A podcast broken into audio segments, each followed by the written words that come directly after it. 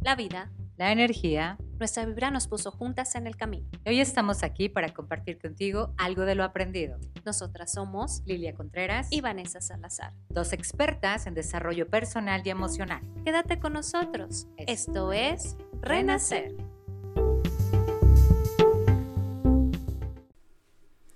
Hola, hola, los saludamos con mucho gusto, iniciando un nuevo episodio. Y bueno, como siempre, un placer, un gustazo. Saludo con toda la felicidad del mundo a mi partner. Partner, bienvenida, ¿cómo andas?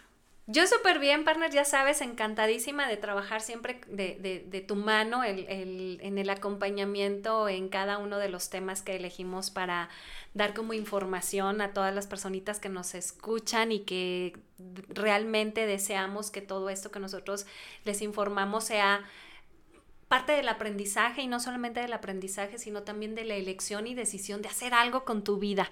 Gracias, partner. Otra vez. ¡Qué padre! Bienvenida. Bienvenidos también a ustedes. qué bonita te ves ya. Unos días de, dar a luz. Pues claro que tienes vida dentro de ti, te ves llena de vida. Muchas gracias.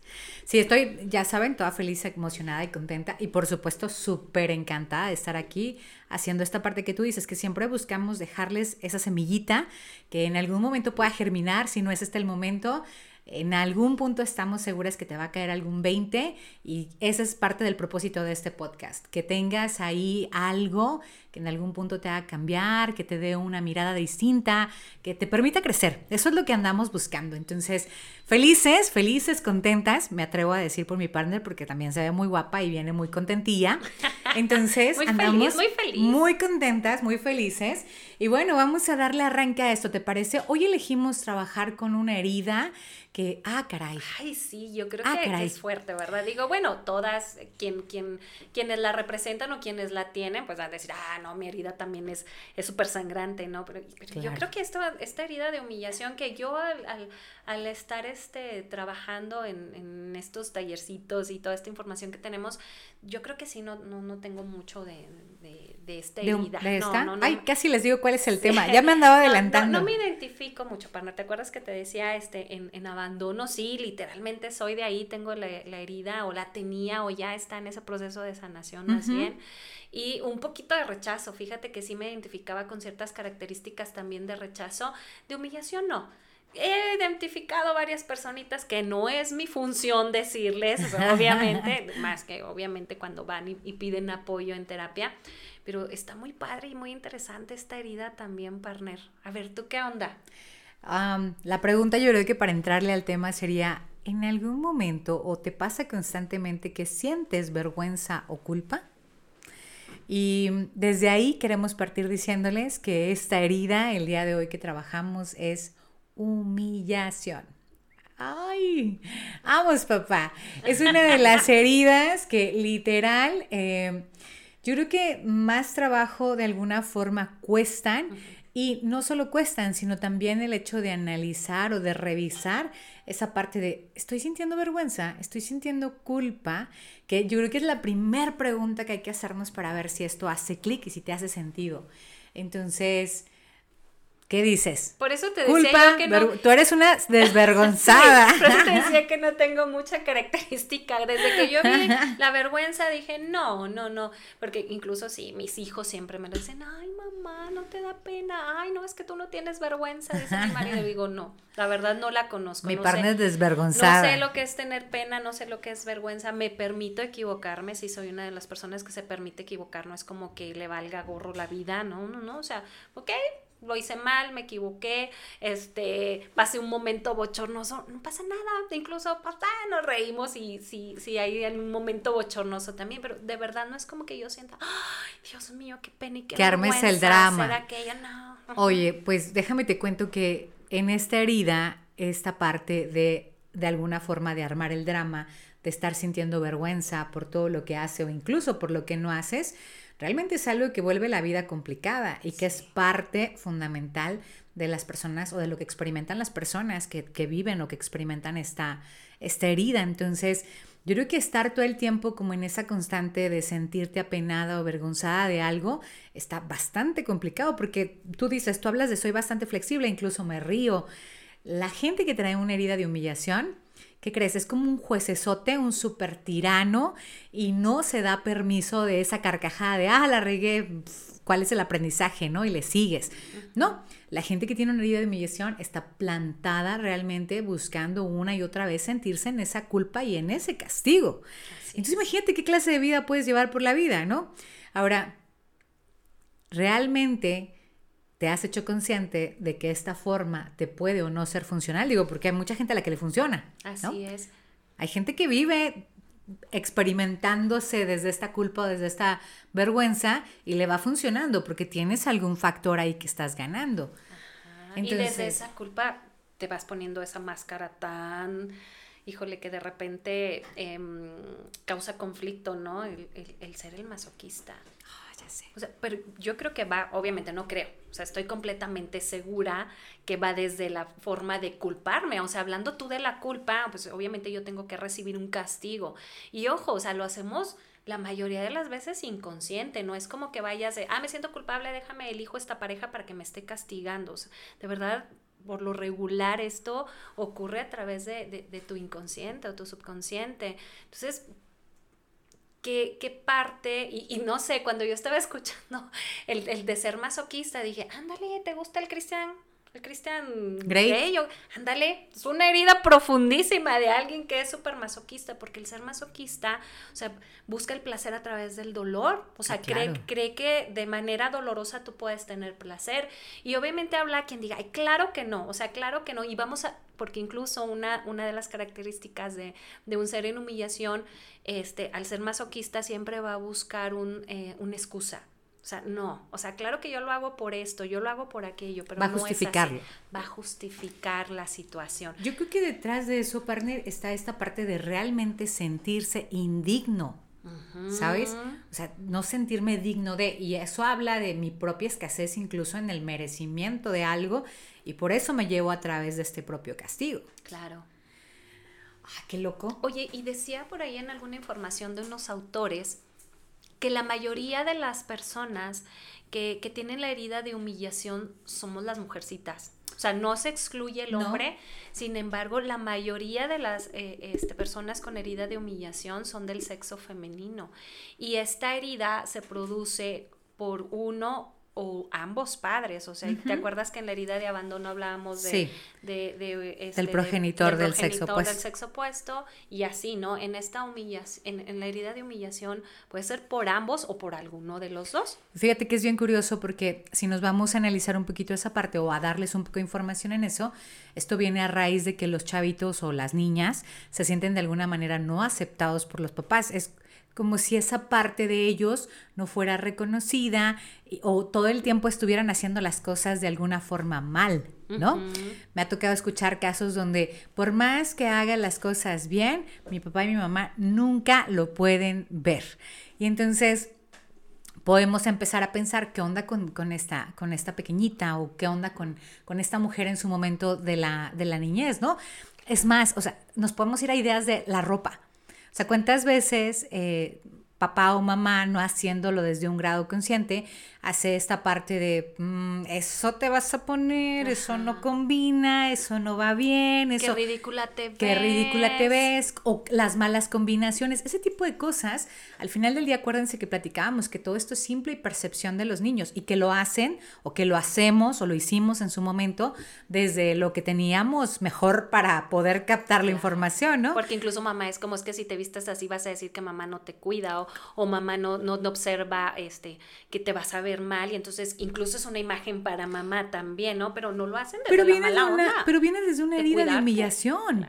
Estás hablando de que estamos reproduciendo información de algo conocido. No hay más, es algo conocido. Entonces, si yo estoy cuidando de alguna forma mi imagen, porque, oye, si no lo hago yo, ¿qué, qué van a decir? Estás hablando de que en algún momento también esa mujer se sintió humillada. Viene información ahí que da un nuevo código para esta nueva personita a la que estamos educando y que de alguna forma, pues es, mm, así te vas a ir.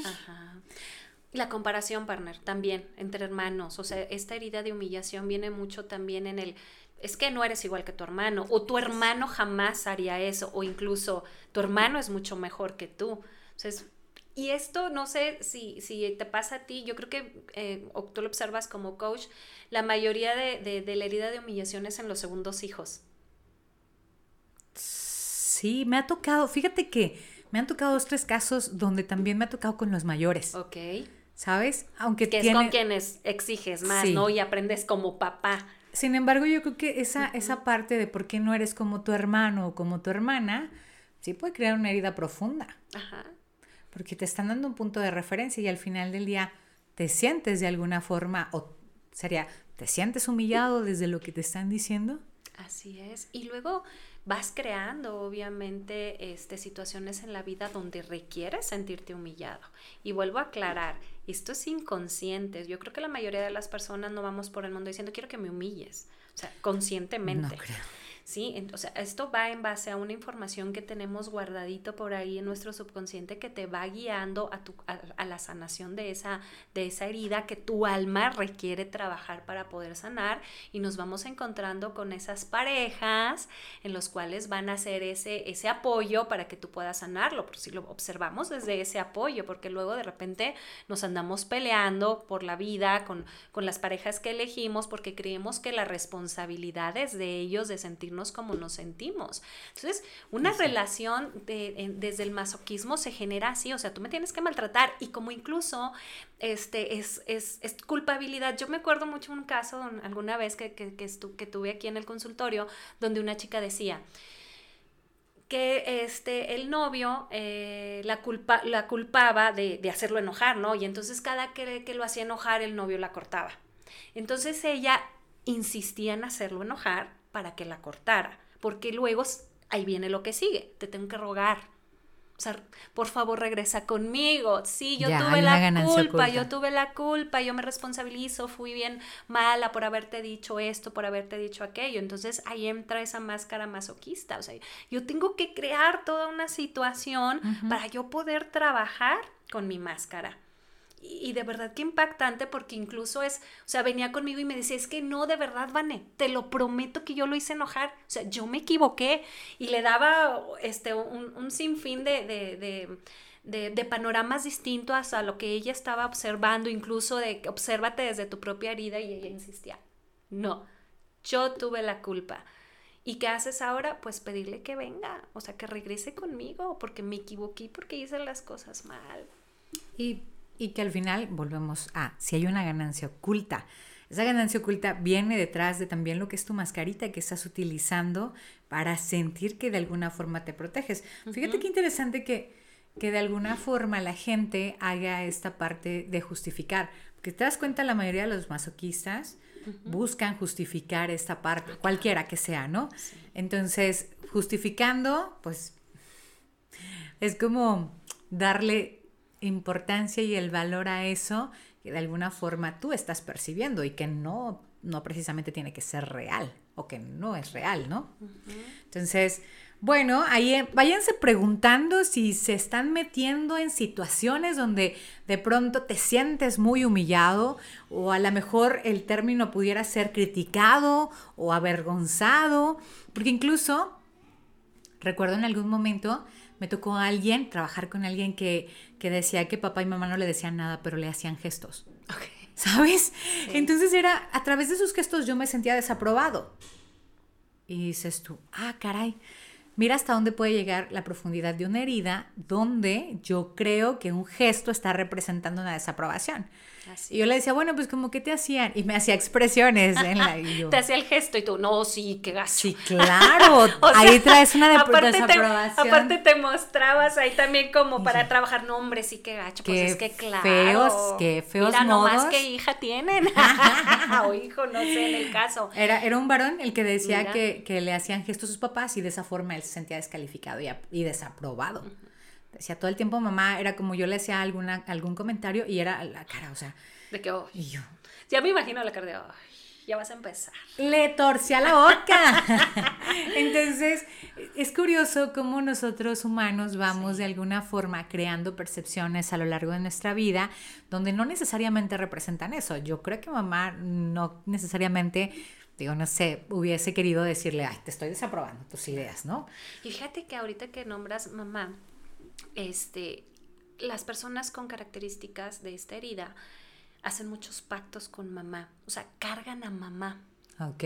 Sí, o sea, la cargan porque en, en el hecho de no sé cómo llamarlo, o sea, crean esa, esa sinergia entre madre e hijo o madre e hija para yo, yo me quiero seguir sintiendo humillado, pero yo, me, yo te cargo, incluso nada más a mamá, o sea, cargan personas en el sentido de eh, em, todo lo que tú necesitas yo te lo puedo dar y mis necesidades las dejo hasta el final. O sea, es alguien que siempre todo el mundo anda haciendo por ti, por ti, por ti, por ti y al final me, me quedo yo, me elijo yo, o sea, yo me quedo hasta el final. Esta es una característica muy notoria, o sea, si tú eres de estas personas que andas por el mundo cargando a las personas y resolviéndole a las personas, es porque tienes una herida de humillación pero me causaba mucho este, mm, curiosidad el hecho que ese pacto de lealtad que hacen con mamá ahorita, como dices, porque es como quiero, o sea, yo necesito sentirme humillado. Yo necesito sentirme humillado. Ah, qué fuerte, ¿no? Qué fuerte realmente.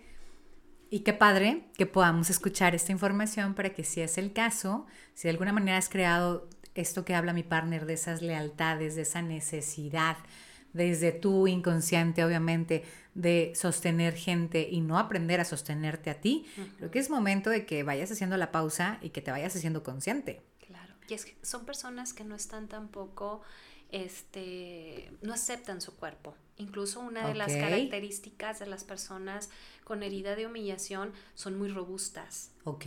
Y según este, recuerdas que te comentaba hace poquito, digo, hace unos momentos de, esta, de esta chica, o sea, de verdad era una persona muy, muy robusta, o sea, realmente muy, muy robusta, eh, porque incluso eh, ellos tienen que, que tomar un espacio necesario. Sentir son tomados en cuenta y la forma de hacerlo es. Ándale, lo dijiste muy claramente. Yo sé, mi partner siempre aterriza mis ideas. o sea, yo me imagino acá toda la situación y mi, y mi partner las, las puede observar. Entonces, si no están de acuerdo con su cuerpo, obviamente tampoco disfrutan su sexualidad porque se sienten humillados o, si alguien les dice algo, cualquier cosita, ay, mira, no sé, este, tus piernitas y es como, ¡Ah! O mira tus piernotas, ¿no? Y es como, ya se sienten Me estás diciendo, luego, luego, empiezan en esa parte. O sea, el punto entonces es... Eh, saludan por acá. ¿Quién nos saluda? Lourdes y Juanita. Hola Lulu, hola Juanita. Saludos, gracias por escucharnos. Gracias por escucharnos, por estarnos viendo. Están en línea, ¿cierto? Sí, gracias. Gracias. Em, entonces, mira, mira qué, qué interesante esta parte, ¿no? Y, y que sobre todo recuerden que si está súper marcada la herida, vamos a observar corporalidades así. Y que si hoy por hoy a lo mejor dices, oye, traigo todo el, todo, todo el, cuerpo ya súper porque necesito que, que me haga notar, porque necesito ocupar un espacio, a lo mejor también es parte de que te des idea de, a ver, ¿para qué quiero ocupar un espacio? ¿Para qué necesito hacerme visible? O sea, ¿cuál es la necesidad? Si hoy por hoy me puedo reconocer a mí misma, si yo sentí que mamá o papá en su momento no me calificaron como yo esperaba, claro. bueno, entonces a ver, hoy por hoy me puedo calificar a mí misma, ¿no? Darme esa idea, esa, esa credibilidad a mí misma que yo necesito y, y empezar a detener el sentirme en esa pena o en esa vergüenza o en esa culpa y empezar a disfrutar, empezar en esa flexibilidad de la que tú te de la que tú hablabas al inicio. Claro. Y sabes, hace ratito que hablabas de, de, de, las bromas y que yo decía del, ay, yo soy flexible, no pasa nada. Una persona con esta herida es el payasito de todas las fiestas. Todo el tiempo está queriendo. todo está queriendo, ay, ay, jijiji, y yo y te cuento el chiste. Sin embargo, cuando ya tú vas hacia esa persona y dices, ay, no, qué chiste tan malo, se siente Ya se sintió. Ajá, o sea, es de las personas de que, ay, no, o sea, y se sienten y, y ya mejor se sientan en un ladito y, y, ya no hacen nada. Pero es una característica muy este, fácil que tú puedas observar a alguien con una herida así. Es el que llega y a todo mundo hace reír, ¿no? Ok. Oye, y en esta parte de, de hace rato decías que les, no les gustan las cosas como bonitas, ¿no? Porque creo que vuelven al punto de no se sienten merecedores. Claro. Y, y esto es tan yo creo que pensarlo desde el lugar de cuál es la percepción de ti mismo, de ti misma, para empezar a decir un no me lo merezco. pero incluso el lenguaje. O sea, ¿cuáles son las palabras más comunes para una persona que se siente humillada? A ver. Qué vergüenza. ya sé. Ay, no, qué pena. Sí, qué sí, pena. sí, sí, o como tú dices, hay quien se expone y a la hora de la hora, cuando ya están ahora sí las cosas ya hirviendo, es como, ah, O que incluso el juicio para allá afuera también, ay, no le da vergüenza. Y es como, pues, ¿por qué te tendría ¿Por qué que tendría dar, que darte le tendría vergüenza, que dar no? vergüenza, ¿no? Pero sí, tienes razón, ocupan, ocupan mucho esa, esas frases, esas palabras. Oye, y otra cosa que les pasa es, por ejemplo, como no se dan permiso de muchas cosas, algo de lo que más anhela la gente que trae herida de humillación es la libertad. Sí. Y, y también yo creo que la- el tema de la, expres- la expresión, perdón, de los placeres. Ajá. como están limitados y tienden a no, no querer de alguna manera exponerse del todo, creo que en esa parte de pronto se limitan mucho. Y es lo que más quieren, ¿no? Sentirse libres y de alguna manera poder disfrutar. Y cuando lo hacen, por ejemplo, casos así súper particulares, los atracones de comida. Ajá. Y luego es, no, La culpabilidad. La culpa para todo lo que da, ¿no? O qué onda con la gente también que tiene abusos y excesos en otras cosas. Y viene el mismo punto después, esa carga de, de alguna manera, de, ah, ¿por qué lo hice? O ¿por qué volví a caer? ¿O para qué? Y otra vez empezamos, otra vez con esa parte de culparse y de autocriticarse y autocastigarse. Así es. Entonces- claro, porque si eres una persona masoquista, obviamente vas a buscar el placer a través del dolor y del castigo. Entonces te invitamos precisamente a que observes en qué aspectos de tu vida o en tu vida este total, así completa, en qué forma tú estás siendo masoquista, en qué manera te estás autocastigando, Castigando. porque recuerda, es autocastigo, nadie nos hace nada, nosotros generamos las situaciones y a las personas las elegimos para que podamos observar esa heri- herida y comenzar un proceso de sanación. ¿Cómo eres? O sea, tú- ¿en, en, en qué momento dices, aquí mero para castigarme? O no te habías hecho consciente, observa cómo te estás castigando, qué, qué es lo que estás ganando con esto y realmente lo estás ganando o simplemente te sigues haciendo cada vez más y más daño y estás haciendo mucho más profunda esa herida, incluso a lo mejor ya estás puede estar llena de pus esa herida. Entonces es momento de que si tú escuchas esta información, si te identificas en algunas o en todas las características que hoy por hoy acabamos de, de hablar y de informarte sobre esta herida, haz un alto, o sea, obsérvala. ¿Cuál es el proceso de, de- comenzar a, a trabajar en esta sanación, partner? ¿Cómo, ¿Cómo podríamos llevar hacernos conscientes de esta herida y decir, ok, va, ya, ya me hice consciente? ¿Cuál pudiera ser el primer paso para, ok, quiero sanar? Yo creo que ya lo hemos dicho y es el primer paso es igual que en todas las demás heridas de las que hemos hablado, hay que empezar a hacernos conscientes. O sea, empezar a crear esta parte de darnos permiso de observar si me estoy castigando y si me estoy castigando, entonces, a ver, o sea, incluso se, se me viene a la mente que hay gente que se castiga no yendo al médico porque no les gusta ir al médico. Ahorita que decía lo de la pus, o sea, ¿cuántas veces como, ay, tengo esto? Ay, no pasa nada, ¿no? y, y, y lo vas como alejando, lo vas de alguna Y eso es ser forma... masoquista. Y- Porque y me no- duele, me no duele, me duele, me cuidas. duele. Ajá, Ajá. Y hasta que terminas en el proceso súper de ya no puedes más, entonces ya es cuando, ay, entonces ahí hay que empezar a hacernos conscientes. Entonces, a ver, ¿tengo alguna de estas características?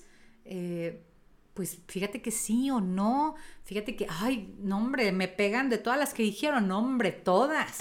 Entonces, a ver, ya me hice consciente. Ahora, como para dónde vamos. Yo creo que ese es el primero. El segundo, empezar a darte tu propio reconocimiento, valor y entenderte como un ser digno, completamente digno. Entonces, cuando, cuando nos damos permiso de esa parte, yo creo que empiezas a tomar conciencia desde otro lugar para ti.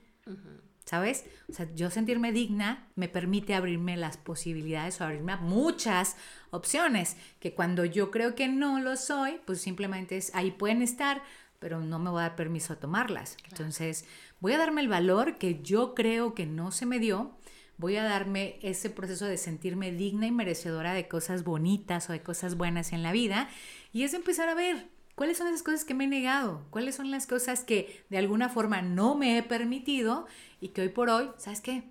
Voy a empezar a hacerlo. Y, puede venir esta parte en tu conciencia que te diga, oye, pero, pero no podemos hacer eso, porque estás acostumbrado o acostumbrada a eso, ¿no? Sin embargo, yo creo que el primer pasito va a ser, empieza a hacerlo. Date un gustito, date esa sensación de libertad que requieres, date ese valor, date esa prioridad, atiéndete.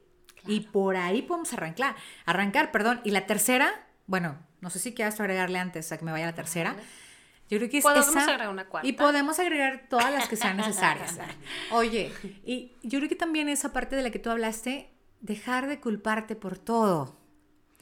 Culturalmente sabemos que en México somos generadores Ay, de sí. culpa. O sea, somos Sí, generadores. Somos maquinitas las mamás. y las mamás somos el ejemplo número uno en este asunto. sí, Entonces, sí, sí. culturalmente sabemos que México crea personas que se sienten culpables todo el tiempo. Incluso sabemos que está mal no sentirte culpable. Claro. Entonces, digo, aunque nos, aunque nos saque de onda, ¿cuántas veces, por, o sea, ¿por qué no te sientes mal por haberle Ya, dicho eso? Sí, sí, sí, ya sé. O por haber hecho por aquello. haber y es, hecho pues, aquello. no, pues, no te preocupes. Entonces, la tercera, nuestra culpabilidad y este, y como tiene, tienes razón, no solamente en el entorno familiar, sino la sociedad. Y sabes que también, este, ahorita que dice, que hablamos de sociedad y eso, el hecho de no, de nosotros no aceptar a las personas, eh, el tener tolerancia, el saber que todos son distintos a nosotros, que todos pensamos de manera distinta, que todos tenemos capacidades distintas, porque eso cuando llamamos a la gente capacidades diferentes, pues yo creo que todos tenemos capacidades diferentes, o sea, todititos, ¿sí? Claro. Entonces, eso nos lleva también como sociedad de repente a entrar en un estado de humillación. Ay, ¿a poco hiciste las cosas así? Ay, ¿cómo te atreviste? Que no te diste cuenta que las cosas no son asá, ¿sí? Y entonces vamos generando también esa, esa vibración dentro de, de una sociedad, no solamente, y obviamente, pues claro, quien, quien tiene una herida de humillación va a encontrar a los maestros indicados para Siempre. que, para, para poder trabajar ¿Por qué me toca siempre esa gente que, oye, nunca está bien lo que hago? Ay, porque siempre me están recriminando, criticando. ¿Qué crees? Claro. Y los gorditos, o Requieres sea, trabajar me viene algo. mucho a la mente esto Ujú. cuando hablamos de- del sobrepeso. O sea, las personas con sobrepeso son un, un punto de, en donde la gente todo el tiempo esté trabajando la humillación. Y que con se encuentran a ellos. gente que Sí, todo el tiempo es como le está amigos, machacando la esa raza, parte, Ay, ¿no? el gordo y tú gordo que no sé qué y que sí, o sea, sí, definitivamente. Entonces, observa qué onda con tu vida, o sea, no culpabilicemos ni Y- responsabilicemos Y yo creo a que al alguien final más. sería, deja de culparte por todo, nada es urgente a menos de que tú le des esa urgencia. Eh, yo creo que eres así, literal, en este concepto único y especial. Y desde ahí muévete, deja de pensar que una y otra vez tienes que cumplir con ciertos estándares y empieza a disfrutarte, empieza a atender la necesidad que realmente implica para ti Así es. ser tú. Claro. Ese, es- ese sería un, un- un punto súper padre para que comiences a trabajar. Entonces, obsérvate, checa estas características. Chécate. Ah, no, ¿verdad? Chécate. Chécate. Sí, checa, chécate, claro, obsérvate. Y si esto es parte de tu Exacto. herida o es tu herida, bueno, pues qué interesante sería que pudieras comenzar a trabajarla. que te des permiso de trabajarla. Entonces, vamos, a, vamos a dejar de querer arreglarle el mundo a los demás y vamos a empezar a arreglarnos a nosotros mismos. Acuérdense que todo empieza por nosotros. ¿Quieres ver un reflejo distinto afuera? ¿Quieres ver un mundo distinto afuera? ¿Qué crees? Tienes en tus manos la posibilidad de empezar a observarlo. ¿Desde dónde? Haciéndolo por ti. Así es. Ok. Muchas gracias, partner. Como siempre, yo No, encantadísima de haber compartido contigo este espacio y de dar esta información de verdad tan valiosa a, a- a la- a las personas que nos escuchan, que estoy completamente segura, como siempre lo digo, que si nos estás escuchando es porque era el momento en que tú puedas recibir la información y hacer algo con ella. Muchas gracias, partner. Partner, gracias a ti. Oigan, nada más como último punto. Acuérdate que no se vale andarle viendo las heridas a los demás. Bueno, sí se vale verlas porque ya tienen la Pero no andarles información, haciendo sí. ahí como traes herida de humillación, no. querida. Yo creo que No, esto, yo creo que esto sirve para nosotros, partner, incluso para poder observar y, y comprender a las personas que están a nuestro lado, compañeros de trabajo, el jefe, los Me hijos. gusta esa O visión. sea, lo, lo observas, porque digo, de mi manera Sí. personal, o sea, yo a mis hijos incluso les he observado, les he observado su propia herida. No les he dado una información. Exacto. Yo creo que ese es el Pero los he padre. observado y entonces es como, bueno, ¿cómo puedo yo apoyar aquí también? Comprendes y apoyas. Ah, exacto. No desde la crítica Ah, ni no. del juicio. Exacto. ¿Va? Entonces me gusta esa visión. Si, si la estás observando en alguien más y no es para evitar observar las tuyas, qué maravilloso, ¿sale? Exacto. Porque acuérdense que en esta precisa herida de humillación, el tema es que queremos observar y arreglarle el mundo a los demás, no el nuestro. Entonces, si lo ves para tolerar, comprender, apoyar, contener, qué maravilloso. Excelente. Si lo haces desde el otro lado para evitar, entonces chate un clavo de nuevo, pon el podcast de regreso y escucha escucha. qué onda con esta herida. Siempre es un placer, agradecemos infinitamente que nos sigan escuchando y nos escuchamos la siguiente semana. Claro que sí, con la siguiente herida. Gracias, Gracias, partner. partner. Síganos en nuestras redes. Síganos en nuestras redes, estamos en el grupo Renacer. Gracias, gracias como siempre, Bere, por estar ahí detrás de nosotros y como el CPP Grillo. A ver, échenle también y digan esto también. Gracias, Bere. Gracias, Gracias, partner. partner.